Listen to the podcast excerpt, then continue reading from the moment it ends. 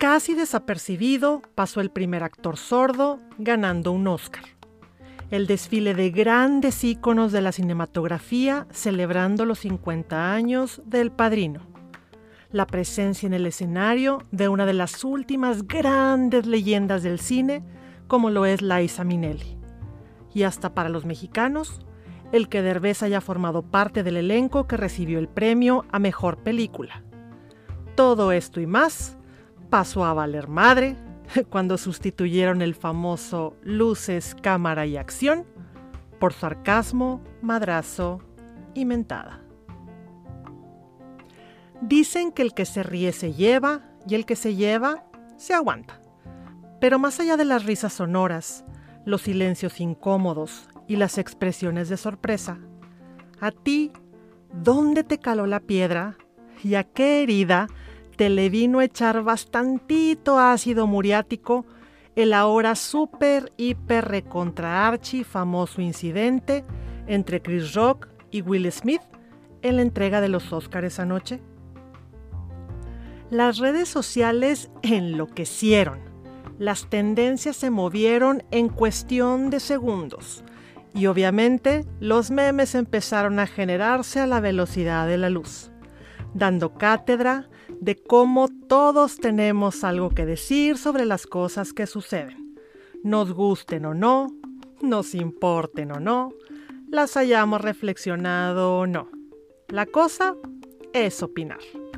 Así que queridos cinco lectores y ahora escuchas, les comparto lo que este espejo panorámico de cuerpo entero y con hartos foquitos alrededor me reflejó respeto, paciencia y tolerancia. Seguimos cojeando de la trifecta perfecta. Y es que no está nada nadita padre hacer chistes del físico de los demás. Anda, canta conmigo. Si no es tu cuerpo, no tienes por qué opinar. Y si no está padre hacerlo en corto, muchísimo menos en una transmisión a nivel mundial, en uno de los eventos más importantes del planeta, con millones y millones de espectadores. ¿En qué momento pensamos que es una excelente idea hacer mofa del sufrimiento de los otros? ¿Y por qué nos creemos con autoridad para pisotear o minimizar a los demás en aras de nuestra propia diversión y esparcimiento? Al igual que Yada, Jada o como se pronuncia el nombre de la señora Smith, llevo ya algunos años lidiando con la alopecia. Que si por nervios, que si por estrés, que si por desbalance hormonal, que si seré el sereno y la madre del muerto. La causa es la de menos. El tema es que a pesar de los miles y miles de pesos invertidos en tratamientos naturales, químicos y hasta con mi propia sangre, no logro darle solución a este problema.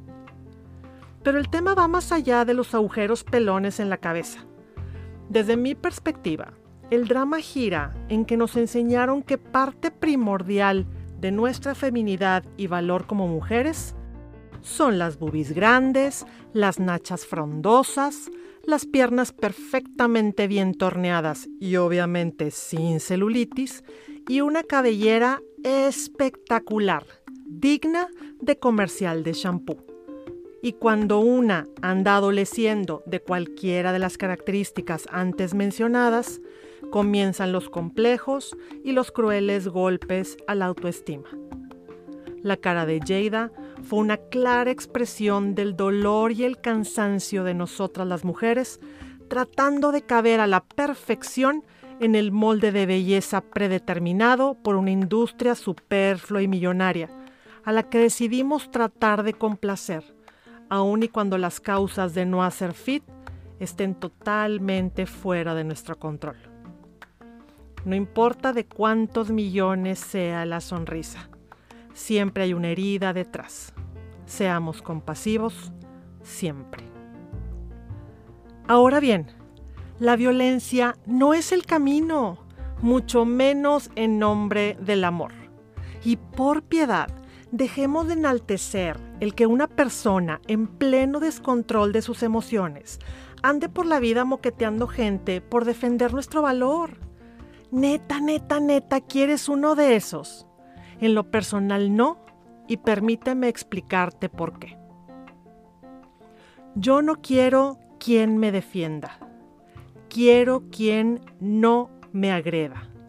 Y para eso necesito tener muy claro quién soy y lo que valgo, para entonces relacionarme con gente educada, amorosa y sana emocional y espiritualmente, que no va a ir por la vida burlándose de mí ni faltándome al respeto.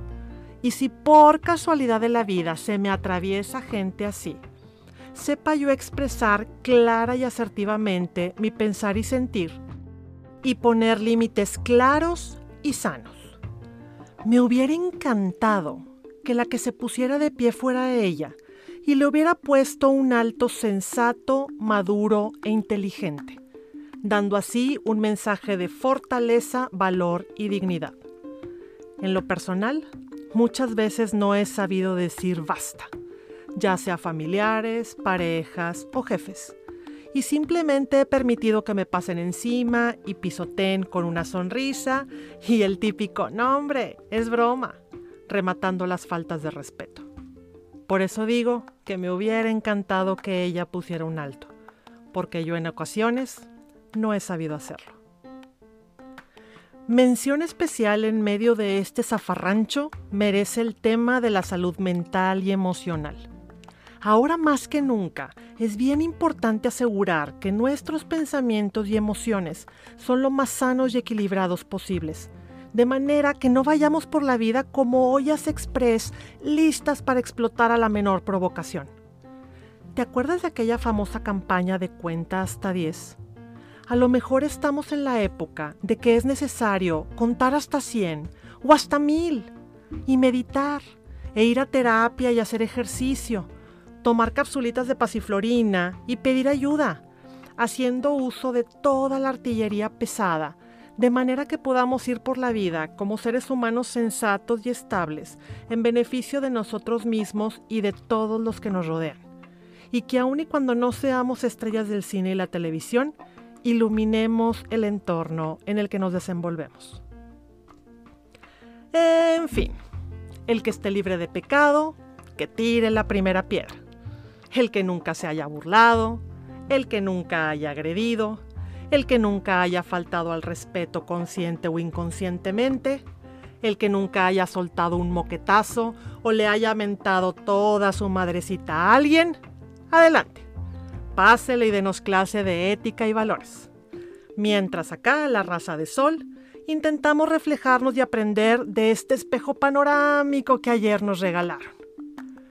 Todos los roles que ayer se escenificaron los hemos jugado una y otra vez.